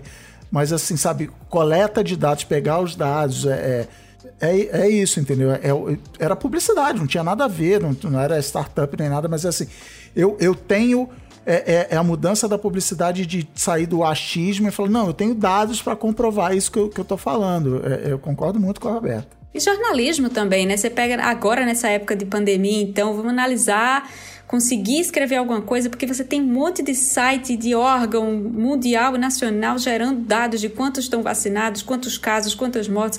Você conseguir fazer alguma coisa com isso para construir uma conclusão e dizer, peraí, tem alguma coisa errada, então, tal número não está batendo, etc. Essa autonomia que você ganha quando você consegue lidar com, consegue scriptar seu trabalho, automatizar seu trabalho, ou escrever um programinha, uma, qualquer coisa que seja que ajude você a acelerar essa análise, não tenho, não tenho a menor dúvida que isso é muito importante hoje vai se tornar cada vez mais importante e cada vez mais simples de fazer também, porque hoje você tem muita informação, muita ferramenta que auxilia a fazer esse tipo de processo. Você não precisa aprender uma linguagem de propósito geral se você não quer ser programador né? mas uh, esse tipo de linguagem de domínio específico para fazer esse tipo de análise que em todas as profissões vai ficar cada vez mais comum, eu não enxergo um futuro de nenhuma, não consigo pensar em nenhuma profissão que não se beneficie disso, mesmo dentro de artes, mesmo dentro de coisas que têm muito mais a ver com, com o lúdico e com o estético. É, conseguir programar para automatizar os seus próprios processos vai ser uma vantagem profissional muito grande. Mas uma coisa que você falou dessa reportagem é a coisa do a salvação do emprego, assim, que tem muito isso, até assim. Ah, o cara tá desempregado. Ah, isso, vai aprender a programar isso. e é, tal. Eu, eu vou citar uma anedota aqui que sempre se usa, por exemplo. Isso serve para várias áreas, mas eu já vi sendo usado, por exemplo, para cobrador de ônibus, né? Ah, então vai, te, vai, acabar com os, vai acabar com o emprego dos cobradores de ônibus, mas tudo bem, eles que aprendam a programar para poder consertar as catracas eletrônicas, isso, né? As máquinas. Então é isso, virou a salvação econômica para todo mundo. É, isso eu discordo. Enfim, isso eu concordo com o artigo do cara. Eu li esse artigo quando saiu, mas não lembro dos detalhes, mas é assim a quantidade de programadores de catraca de ônibus é muito menor do que a de Isso. cobradores. Senão, nem faria sentido você automatizar, tá? Então, assim. Mas, mas é engraçado porque até nisso, e a, e a Jess citou agora há pouco, já tem tecnologia no programinha que eu uso aqui para né, fazer meus códigos, já está em beta, a Microsoft vai liberar em, em breve. Assim, é isso, eu vou, eu vou fazer o que ela falou. Agora eu desenho um gráfico na tela. Aí ele usando. É o, é o GPT-3, é o mesmo, a mesma inteligência artificial que gera esses. Botei, botei um, uma inteligência artificial para ver todos os episódios de Sopranos e gerou, sabe, é, é, essas histórias que tem. É isso, ele leu todas as linhas de código que existem no GitHub, no Stack Overflow, sei lá, e você bota lá, agora eu preciso calcular a raiz quadrada de não sei quanto, como uma linha de texto, assim, do jeito que, que vou usar as mesmas palavras da Jess. Do mesmo jeito que eu falei aqui, eu escrevi no meu código. Aí ele fala assim: é isso aqui que você quer? Aí eu falo, show, é isso aqui. Aí ele escreve, sei lá, 20 linhas de código. Então, assim, até a, profissão de programador vai lentamente, não vai, ah, acabou de hoje para amanhã, mas assim, ela também entra na automatização. E aí o, as habilidades vão tendo que se adaptar, vão mudando. Então tá bom. Então, se, se o código se escreve sozinho, o que, que eu vou fazer?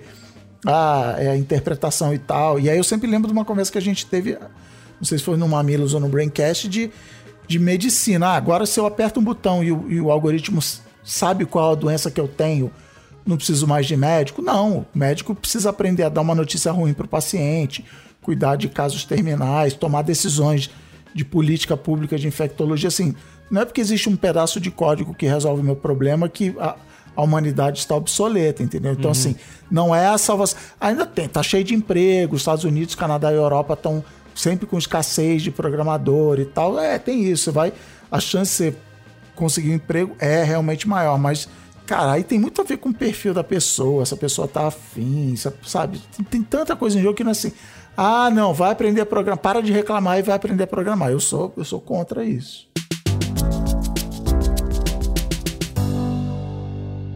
Antes da gente é, ir para o Qual é a Boa, justamente era essa minha pergunta para quem está eh, é, ouvindo a gente, de como começar, né? A gente falou aqui de, ah, de esforço, dedicação, investir tempo nisso, investir dinheiro nisso. É, o quanto que isso está mais fácil hoje? Quais são os caminhos para se começar? Eu posso, por exemplo, fazer um curso online, eu vou aprender o suficiente, eu posso ser autodidata nesse sentido, eu preciso fazer uma faculdade, preciso fazer um curso mais formal. Como é que. Eu falei para no começo lá que eu salvei uma playlist no YouTube é, de que é a Microsoft ensinando a programar. Isso é, uma, é algo que eu vou aprender mesmo ou é só uma introdução? Enfim, como é que. Antes eu comprava, por exemplo, eu lembro que quando eu fui querer mexer no Photoshop, eu comprei um livro do, do Photoshop. E aí você ia lendo o livro lá e ensinava você a usar. Como é que é hoje? Olha, de novo. Segue depende. a Jess nas redes sociais aí, Isso. que ela vai. Ouve o pizza depende. de dados. Mas é, eu acho que hoje o acesso à informação tá um pouco mais fácil. E eu falo isso porque, não que eu seja muito velha, mas quando eu tive o meu primeiro computador, que eu desmontava, montava de novo, entendeu? Botava a memória RAM no lugar errado, ficava hum. fazendo uns apitos muito doido. eu, eu fiz isso. Não tinha o YouTube para me ensinar a botar o computador de volta no. Ai, tipo, montar mesmo. ele de volta. Então, lá vai Jéssica brincar de quebra-cabeça, né? E tentar resolver a caquinha que ela fez lá. Mas hoje, você consegue ter um acesso à informação relacionada ao que você quer aprender muito mais fácil, por exemplo. Basta você ter acesso à internet. E aí, com qualquer pacote de dados, né? Uma pessoa pode ter acesso à internet. Não necessariamente vai ser a melhor experiência. E eu sei que hoje no Brasil, eu falando isso, é até meio injusto, porque não é todo mundo que tem acesso a esse tipo de de internet e tal, para depender, mas está muito mais fácil do que era, tipo, 10 anos atrás, 20 anos atrás e por aí vai. Então, ter informação, a gente tem, aos montes. E o maior problema, eu acho, é uma curadoria do que fazer, por, por onde aprender e garantir que aquele aprendizado tá certo. Se você não sabe o que você não sabe, como você vai saber se aquilo que você está aprendendo é o suficiente para você suprir aquela necessidade que você tinha de um certo aprendizado.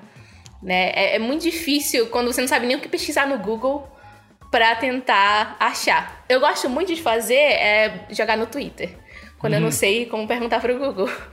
Porque aí o papel da comunidade é muito importante. Porque você vai achar pessoas que já estiveram na mesma situação que você, uhum. que precisavam aprender algo parecido e descobriram como aprender, já aprenderam e podem te ensinar o caminho das pedras né? Existem pessoas são excelentes no Twitter para aprender várias coisas. Eu sigo um monte de gente para aprender. Hoje em dia eu tô aprendendo muito sobre identidade, autenticação, segurança, porque trabalho numa empresa disso faz alguns meses, comecei um emprego novo, e são coisas que eu não sabia aprofundadamente até então. Então, por isso eu sigo pessoas novas, tô seguindo pessoas novas no Twitter, interagindo com essas pessoas para aprender com elas, porque elas sabem mais do que eu. Então, nada melhor do que alguém que sabe mais do que eu para me ensinar as coisas. Então, é, por onde começar? Bem, eu diria que eu aprendo muita coisa no YouTube antes de começar a fazer um curso ou investir um dinheiro. É, principalmente porque se você aprende o básico da forma gratuita, né, no Twitter, no YouTube, em blog post, você começa a ter uma noção melhor do que, que você precisa de um curso, porque uhum. curso é finito. Então, o curso vai ter uma ementa que ele vai seguir, que é um raciocínio lógico para tentar te ensinar uma coisa. Às vezes aquele curso não é o que você precisa para aprender o que você tá querendo. Mas como é que você vai saber isso se você não sabe nem o que aquele curso está falando, entendeu? Então, o meu conselho seria: encontre pessoas que fazem o que você quer aprender. Siga elas no Twitter, siga o que elas fazem de conteúdo por aí. Tente achar uma comunidade de pessoas que possa te ajudar, te guiar e tipo que você possa conversar sobre para poder você achar o seu caminho e para tentar achar o seu meio, né? E pedir dicas de curso. Por exemplo, no Pista de Dados, ele começou como um repositório de conteúdos em relação à ciência de dados em português. Cursos, palestras, um dicionário muito grande que foi construído pela comunidade para a comunidade. Então, por exemplo, se você quiser fazer ciência de dados, tem o Data Science Pizza no perfil do Pizza de Dados no GitHub, na organização do Pizza de Dados no GitHub, que tem esse repositório com essas informações. Talvez lá você consiga se achar. Caso contrário, você pode olhar a lista de contribuidores e contribuidoras do projeto para saber quem seguir no Twitter e por aí vai, entendeu? É essa essa essa grande questão, né? Se eu quero aprender web development, né, desenvolvimento web, eu tenho que seguir um conjunto de pessoas, eu tenho que me mover com um conjunto de pessoas. Se eu quero aprender ciência de dados, talvez o conjunto não seja o mesmo. E por aí vai. Então você precisa conhecer as outras pessoas, o que elas estão falando, para poder saber por onde navegar. E perfeito que ela falou, é, só diria assim, um senso prático, assim, faça alguma coisa. Então, tipo assim, eu falei, ah, eu fiz o cursinho de Python lá no codeacademy.com.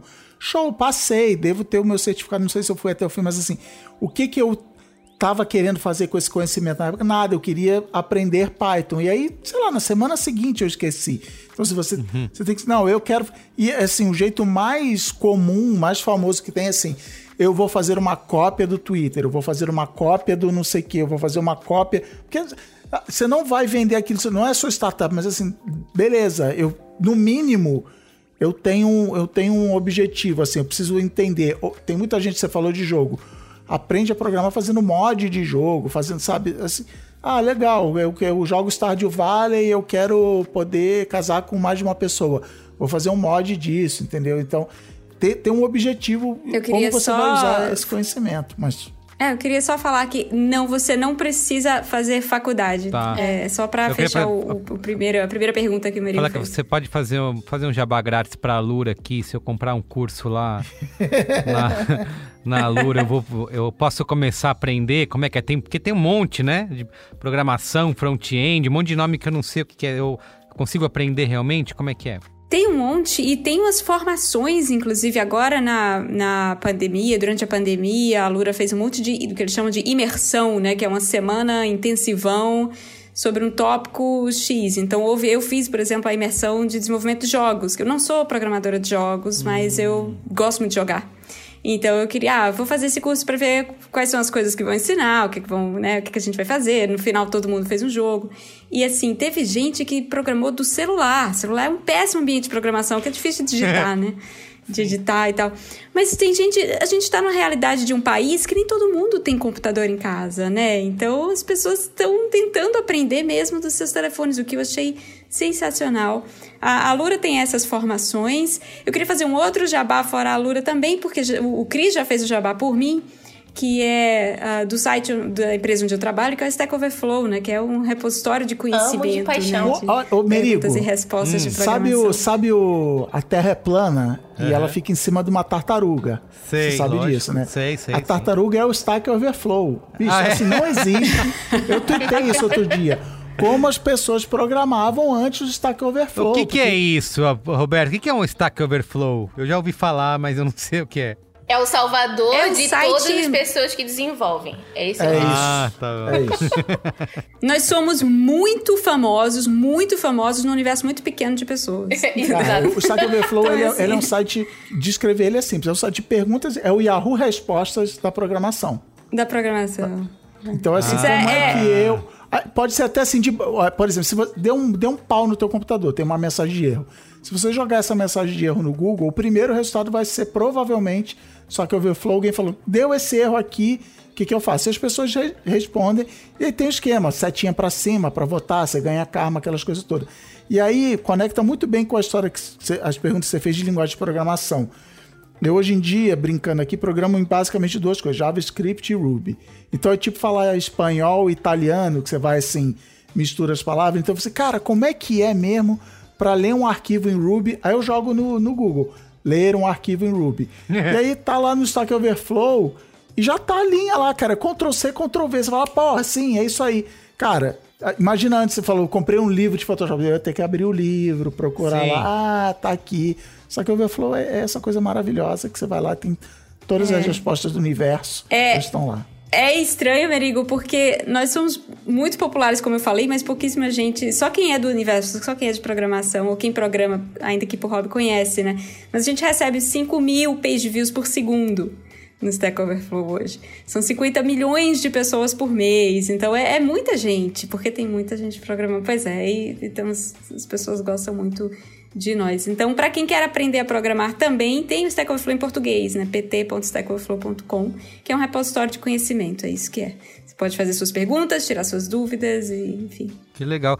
É, eu queria, tem uma pergunta que eu queria. Assim, estamos gravando aqui esse. Não deveria ser uma. é, não deveríamos ficar absurdados com isso, mas estamos gravando com duas mulheres programadoras, desenvolvedoras, sabem tudo dos códigos, né? É, e, e não por coincidência, né? Elas manjam muito disso.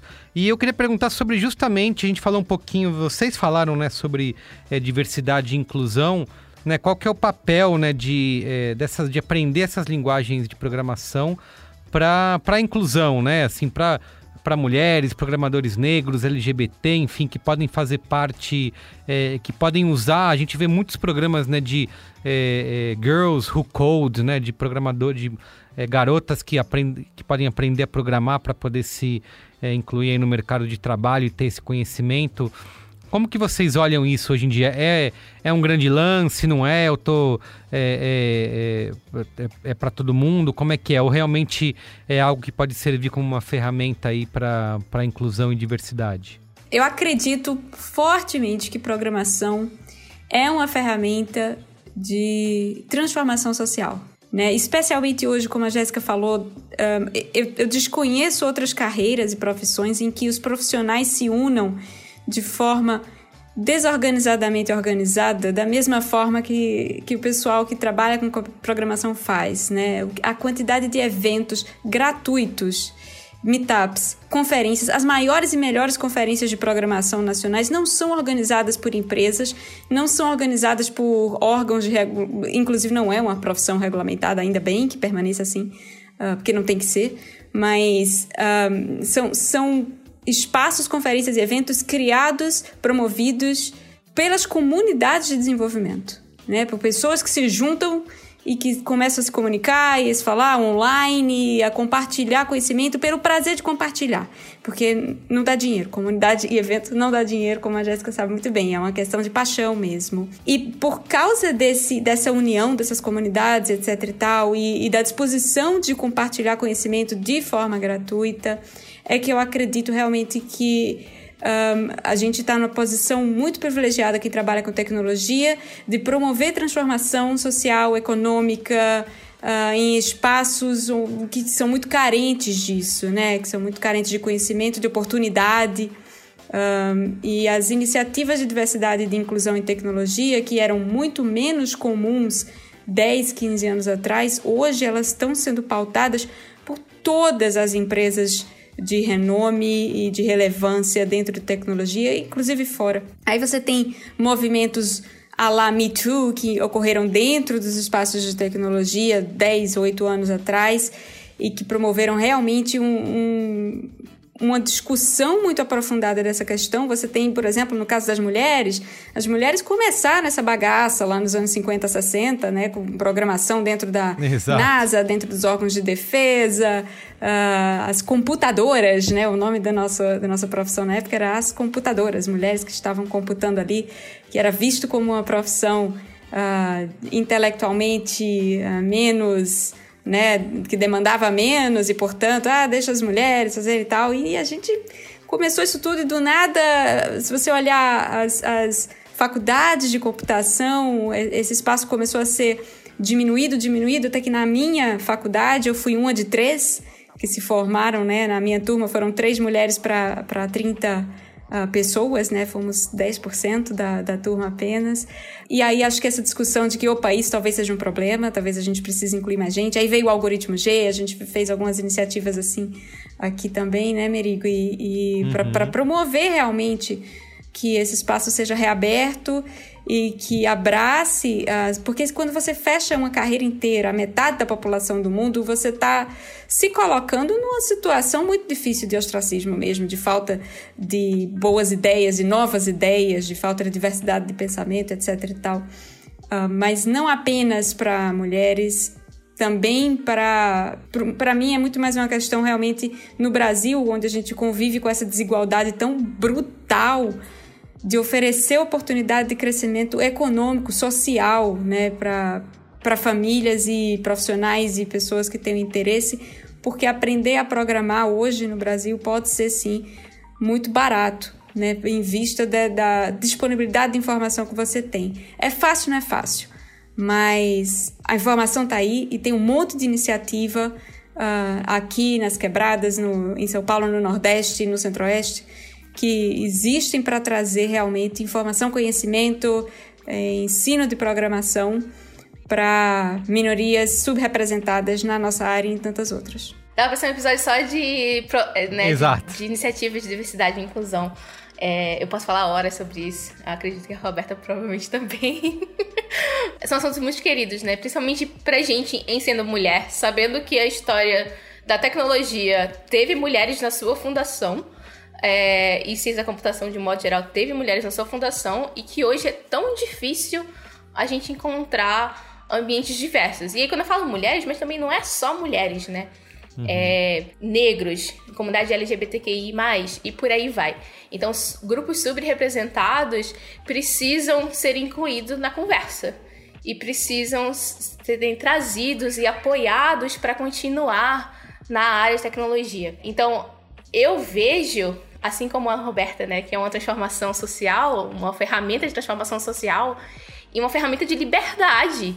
Entendeu? É você poder sair ali daquela situação que às vezes não tá muito legal e que você nasceu e cre... tipo, cresceu ali, né, como a sua infância, e você vê uma saída. Às vezes é uma questão de vida, tipo, de você viver, né, porque você consegue trabalhar com uma, uma ferramenta que vai te dar oportunidades imensas. Por exemplo, é, de viajar, de conhecer outros, é, outros países, de encontrar pessoas que pensam como você. Eu acho que a tecnologia ela é uma ferramenta ex excepcional. E, e ela só é excepcional se as pessoas fazendo a tecnologia forem pessoas diversas, que têm backgrounds diferentes e que podem contribuir para a conversa ser muito mais justa, né, para todo mundo. Porque o ser humano tem uma tendência a fazer muito do que é parecido com você, né? Você faz aquilo que resolve o seu problema. Mas a uhum. gente não pode esquecer de olhar pro outro pro lado, né? Pro coleguinha do lado que tem problemas diferentes, entendeu? Então é muito importante, né, a gente ter é, iniciativas como essas. Eu citei dois grupos de comunidades aqui, né? Que são os grupais, os grupos de usuário Python, e as PyLeads. PyLeads que é um, um, braço de iniciativa de diversidade e inclusão. Mas tem N outros. No mundo de Python tem, por exemplo, AfroPython, que é um, uma comunidade para pessoas negras. Foi fundada aqui no Brasil e que é uma comunidade linda, maravilhosa, que tem várias iniciativas gostosas assim, de acompanhar, de ver crescer, porque é muito importante a representatividade, né? É, por exemplo, talvez eu não tivesse passado um ano fazendo cursinho, pensando que eu queria medicina, é, hum. se eu hum. soubesse de programação mais cedo, entendeu?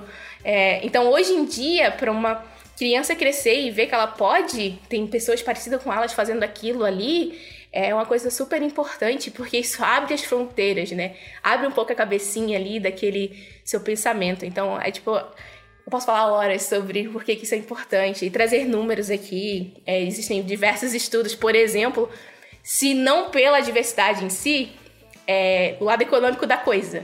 Né? Empresas que são mais diversas lucram mais. E tem estudos que provam isso, tá? Tem pesquisa. Vai pesquisar aí, bota no Google você Exatamente. vai achar. Então, é benéfico para todo mundo, né? A gente tem um braincast aqui que chama é, Quem Lacra Lucra, que eu recomendo fortemente que você, a partir dessa dica aí da, da Jess, possa ouvir, que é o... Ele foi publicado em outubro do ano passado, então quase um ano aí já que esse braincast foi pro ar. Deixa eu pegar o um número aqui dele, é o 3, Braincast 378. Quem lacra lucra, o impacto da diversidade na inovação e lucratividade. Então, ouva aí. Pois é, então assim, não por nada, pensa aí, vamos ficar todo mundo rico. aí agora, Muito... agora chamou minha atenção. Exatamente. Eu, eu tava falando isso com não sei quem outro dia, que é, é, é legal que conseguimos convencer as pessoas a olhar para esse tipo de coisa é legal, mas dá uma tristeza, me, me dá uma tristeza de falar assim: ah, vamos fazer porque é bom para as pessoas, ah, vamos fazer porque né? Vamos fazer porque, porque dá dinheiro. Ah, legal. Então vamos porque dá dinheiro, mas Beleza, Isso, exato. Vai lá. É, é que a gente sempre chega nessa. Se você não fizer por mais nada, pela sua moral e ética, né? Faça porque dá dinheiro. A gente acaba sempre caindo nessa, né? Então é isso. Vamos pro Qual é a Boa? Qual é a Boa? Qual é a Boa?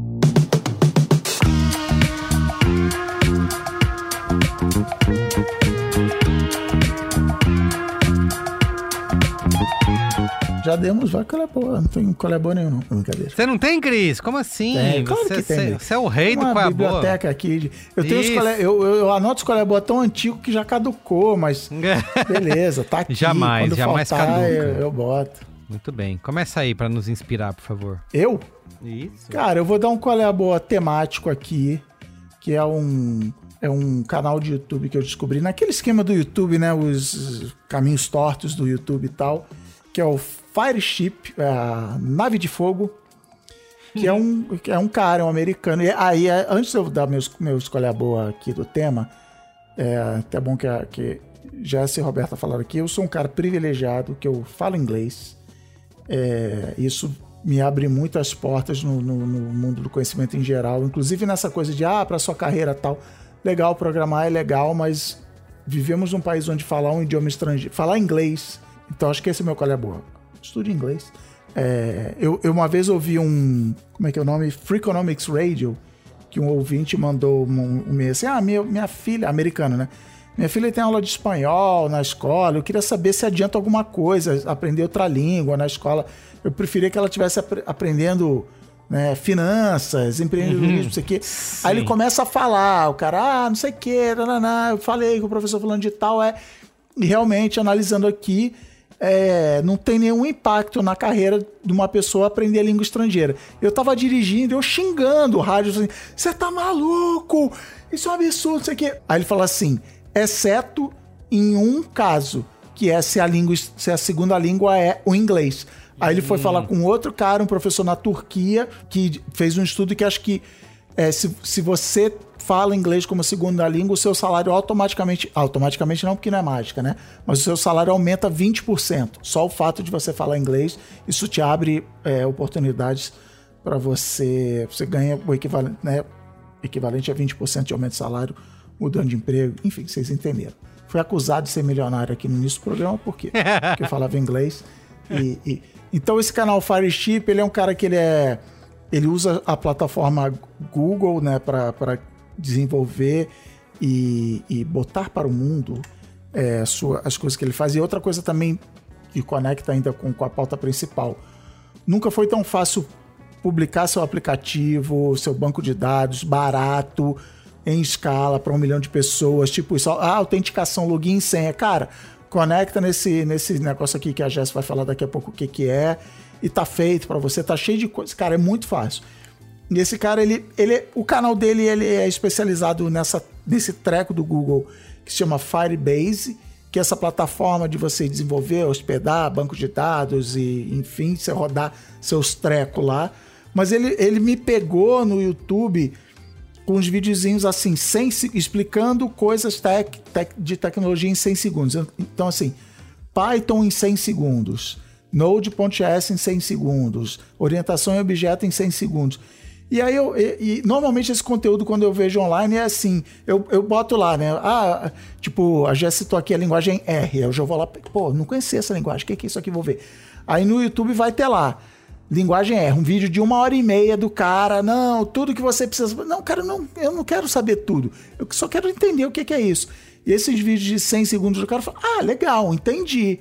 Isso, é, isso eu preciso disso, eu não preciso disso, entendi onde se encaixa e tal.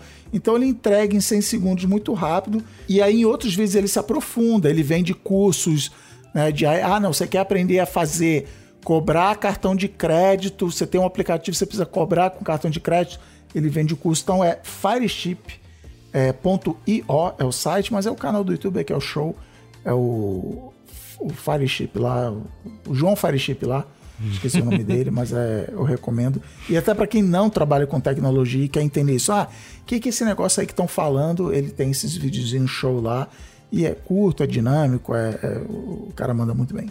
Então, esse foi meu. Qual é a boa? Fireship.io Build and ship your app faster. Legal, hein? Jazz, vai você aí. Tem qual é a boa para nossa audiência? Tenho, tenho vários. Bem, um, jogo que eu tô jogando ultimamente, que saiu uma atualização hoje, ou foi ontem, chama Spiritfarer, é um jogo indie, tem pra maioria das plataformas, se eu não me engano. Então dá pra jogar no computador, dá pra jogar no PS4, dá pra jogar no Switch, dá pra jogar onde quiser. É, que é muito fofinho. E dá pra você se divertir, e é calmo, é, é bem legal, gosto bastante. Acho que outra dica muito boa é o livro da Netflix, é, é muito bom para você abrir um pouco a, a cabeça né, em relação à cultura empresarial de outras empresas. Às vezes a gente vive uma cultura empresarial que a gente acha que é a melhor do mundo. E às vezes a gente não sabe como funcionam outras empresas. Então, tipo, eu sempre gosto de dar uma olhada é, nos blogs de outras empresas, coisa e tal. Então a Netflix lançou esse livro que é A Regra e Não Ter Regras. É exatamente. Mas é, é da Netflix, é de autoria, não, é, tipo... é da Netflix. Ah. É, tem, como que é o nome do cara lá? O Reed Hastings, São, né? São duas pessoas um. que escreveram. Isso, Isso. É. é. o Reed Hastings e a Erin Meyer. Eles escreveram em conjuntos. O Reed Hastings é da Netflix, a Erin Meyer não é da Netflix. ele convidou ela hum. para ir lá e conhecer a Netflix, entrevistar as pessoas que trabalham lá.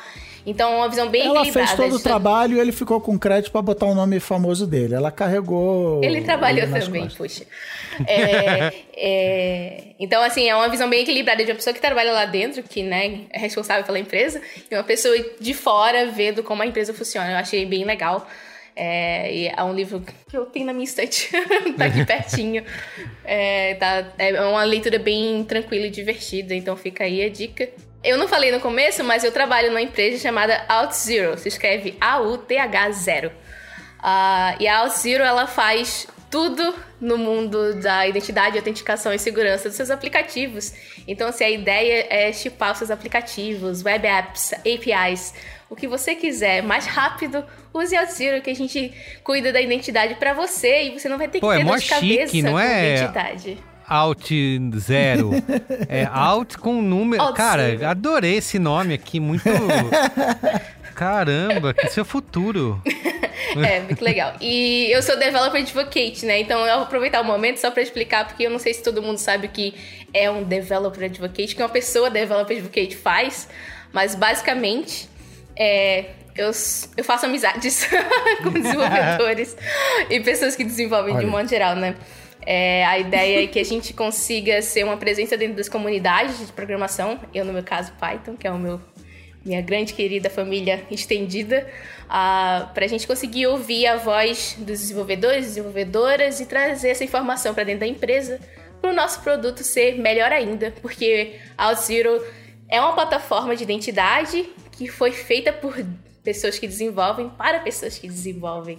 Então, nosso objetivo é sempre agradar as pessoas que estão desenvolvendo e usando o nosso serviço. Bem, e por último, eu acho que o qual é a boa de um, um canal no YouTube uh, que é muito útil para quem está aprendendo Python, precisa tipo, de alguém para ver vídeo e coisa e tal, que é o canal do Dunossauro, a live de Python. Ele faz vídeos freneticamente, tanto no YouTube quanto na Twitch. Fica aí a dica e um beijo pro Du, meu querido amigo. Muito bom, bom demais. Roberta, qual é o seu qual é a boa? Eu tenho três quais, quais são as boas. três qual é a boa. É, qualeses um, as boas. Qualeses as boas é o, qualeses... é o termo técnico, é, exato. Ah, tá. Qualeses. uh, tem três qualeses. O primeiro é temático, é um, um, blog. Eu tive a honra, a sorte de fazer faculdade em Recife, na universidade, eu, sou, eu sou recifense, né, na Universidade Federal de Pernambuco, e o meu professor, um dos meus professores, foi o professor cientista futurólogo Silvio Meira, que tem um blog sensacional para quem quer saber de futuro, de tecnologia, de como pensar futuros digitais e, enfim, saber um pouco mais. Será que todo mundo precisa programar ou não? É uma excelente fonte de informação e de cultura, né? Silvio é um ícone da tecnologia no Brasil e, e uma pessoa muito rara. Cara, Silvio, vamos, Silvio. vamos, vamos esse momento de exaltação Silvio, Silvio Meira é um cara que tive a... Eu já, enfim, esbarrei com ele algumas vezes, mas eu tive o privilégio de entrevistar ele, sei lá, alguns meses atrás. E a cabeça desse cara é, é impressionante, assim. Esse, hum. esse, esse é fera. É, meu professor e, e também, uh, também é participante do Maracatu de Recife, uma coisa extremamente importante. Uh, Saudades. Minha segunda... pois é. Meu segundo Qual é Boa também é um pouco temático, é um jogo, eu também, assim como a Jéssica, gosto muito de jogar. É um jogo independente que está fazendo muito sucesso agora de narrativa, né? Um jogo narrativo, chama 12 Minutos. E ele tem um elenco estelar com James McAvoy, a Daisy Ridley, que fez ali a última, os últimos filmes de Star Wars, né? A última trilogia. E o William Dafoe, né? São três... É, grandíssimo elenco no jogo indie, é um loop temporal, uh, enfim, é, chama 12 Minutos, também tem no Steam para PC e no Xbox. Uh, um jogo que tem me divertido por muito mais que 12 tá minutos. no Game Pass, eu que sou um entusiasta de Game Pass, Olha tá no aí. Game Pass, para PC e Xbox. E, a minha, e o meu terceiro qual é não tem nada a ver com tema, mas tem a ver com um dos meus uh, grandes, três das minhas grandes paixões, né, que é história, comida e Brasil. É um documentário na Amazon Prime chamado A História da Alimentação no Brasil que é baseado no livro do Fernando Câmara Cascudo, que é a bíblia da, da história realmente de alimentação, de comida, de, de como o Brasil foi inventado do ponto de vista do que tem nas nossas mesas. Uh, o livro é denso, é seco e é difícil de ler, mas o documentário é uma delícia, literalmente. São 13 episódios, está na Amazon Prime e foi uma das descobertas uh, mais gostosas para mim da pandemia. Muito bem. Olha, para encerrar aqui o meu qual é a boa, também não tem nada a ver com o tema, tá? Porque, como eu falei, eu sou leigo aqui dessa, dessa bancada referente ao assunto. Eu quero indicar a série da, do Apple TV Plus, que é o Long Way Up, que é uma série do Ian McGregor com Charlie Burman, que são os dois brothers aí que vão resolver viajar de moto é, subindo lá do Ushuaia até Los Angeles, né? Vão percorrer aí mais de 20 mil quilômetros. É, e eu não, conhe, não conhecia essa jornada aí do Ian McGregor, mas ele, já é a terceira vez que ele faz isso. Tem a primeira série que é. Eu não lembro de que. Deixa eu ver que de que ano, acho que é de 2003. Que ele faz o mesmo caminho, é isso? Não, ele faz caminhos diferentes, né? Ele começou em 2000 e eu vou eu vou pesquisar aqui no meu amigo IMDb para ele não me deixar mentir. Em 2004 ele fez o Long Way Round, com mesmo com o Charlie Burman também, o brother dele aí, é, andando de moto por é, pelo Alasca, pela Mongólia, Sibéria, Cazaquistão. Aí depois ele repetiu a, a dose com Long Way Down. É, pela, pela Escócia, parte da Europa e África, é, também com um amigo dele, como eu falei, o Charlie Burman. É, também uma série em, em, Acho que são 10 episódios cada uma.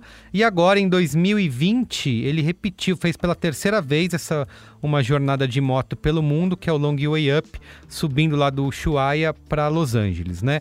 E eu não vi os outros dois, mas são super bem cotados. Estou super curioso para ver agora depois de maratonar o Long Way Up, porque essa terceira expedição que eles fazem, né, dessa vez pela América do Sul, primeiro que é, ele, ele decidiu chamar Long Way Up E só por conta de querer dar esse nome, ele resolveu começar lá de baixo, então de baixo para cima.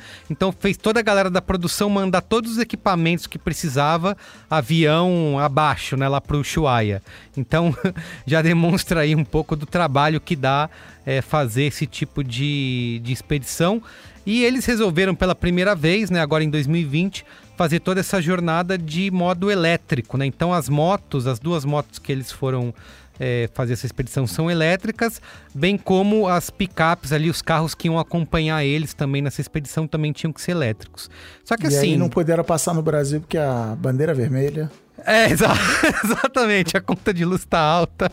Eles desviaram e não passaram pelo Brasil mesmo, tá? Foram Argentina, Chile, Bolívia, Colômbia, Guianas, Panamá, México, Estados Unidos e não passaram pelo Brasil nessa expedição. E assim, é, eles decidiram ser elétricos porque eles queriam primeiro provar que é possível, né, fazer algo que ia é, ter uma é, ia ser mais sustentável, uma pegada de carbono baixa aí. É, só que não tem, né? As, por exemplo, não tem moto, assim como tem carro, moto elétrica é uma coisa que ainda não tinha, né? Não tem para vender. Você não vai na loja e compra uma moto elétrica. Então eles foram na Harley Davidson. O uh, que, que vocês têm aí? Ah, nós temos esses protótipos aqui. O que, que tem aí?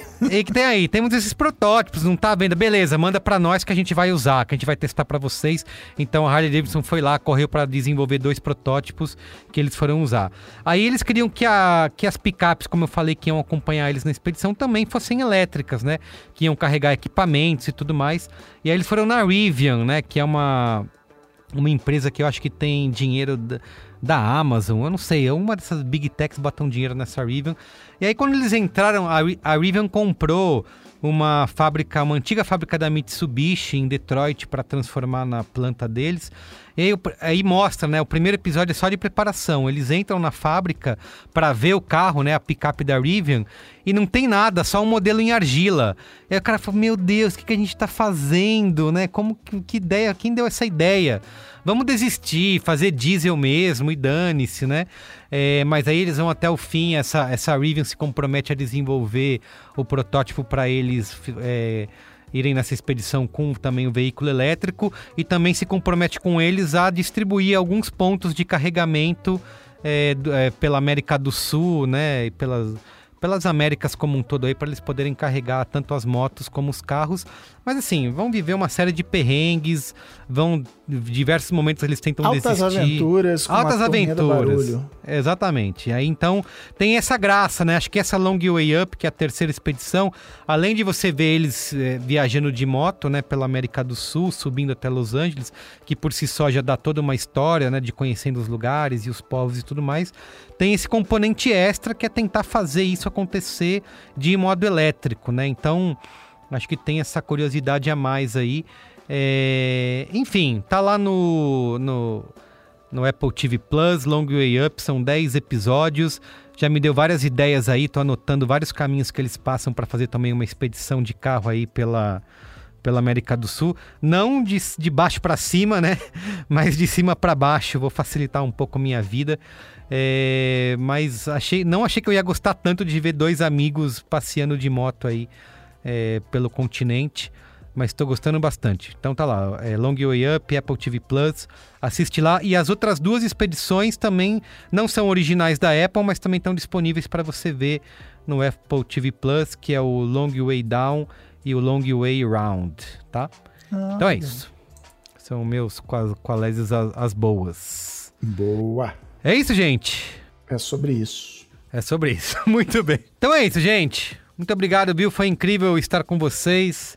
Por mim, conversava muito mais aqui, mas nossos editores depois, Mareleão principalmente, mata a gente aqui se a gente continua falando muito. Obrigado. valeu, Roberta. Valeu, Jazz. Valeu, Cris. Um beijo. Valeu. Obrigada, Obrigada, gente. gente. Tchau, tchau. Tchau.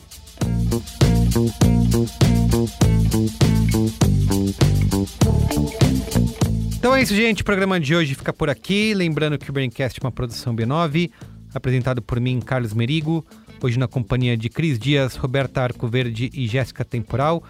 Eu faço coordenação geral junto da Juva Lauer e Cris Bartz. A produção é da Beatriz Souza. Apoio à pauta e pesquisa é do Iago Vinícius. A edição dessa vez é do Vitor Souza, com a supervisão de Alexandre Potashev e apoio de Andy Lopes. Identidade visual feita por Johnny Brito Coordenação digital por AG Barros, Pedro Estraza, Matheus Guimarães e Jade Teixeira.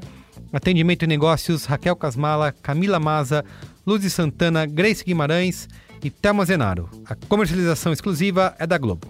Valeu, gente. Tchau.